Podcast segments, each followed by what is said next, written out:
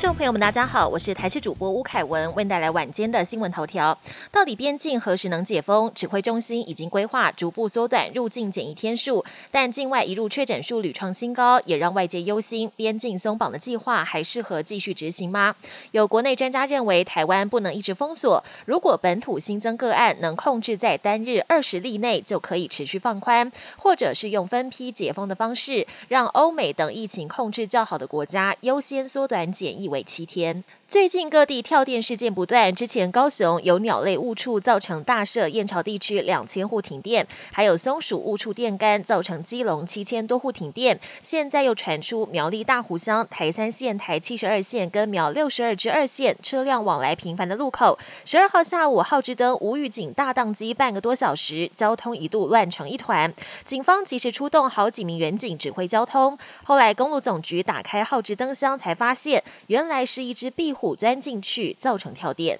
连锁手摇饮料品牌五十岚先前北部地区才刚宣布调涨售价，不到一个月，中部地区也宣布将要调涨价格。店员证实全品项调涨五元，让中部地区饮料控哀嚎。有人说趁涨价前赶快喝一杯，也有人说什么都涨，刚好戒掉喝饮料也不错。国际焦点：南韩准总统尹锡悦今天宣布，总统办公室将从首尔青瓦台迁到同样位于首尔的国防部大楼，兑现选前承诺。同时表示，五月十号上任首日将对外开放青瓦台，包括本馆、迎宾馆、绿地园跟长春斋等建筑都将开放，让民众入内参观。根据估计，这项迁移计划将耗费四百九十六亿韩元，十一点五亿台币。尹锡悦先前就表示，青瓦台是过去王朝时代宫廷的缩影，也曾经是日据时期的总督府，因此他想要摆脱帝国主义的影子，将青瓦台开放给全民，拉近跟民众的距离。根据联合国最新统计，俄罗斯入侵总计已经造成乌克兰一千万人流离失所，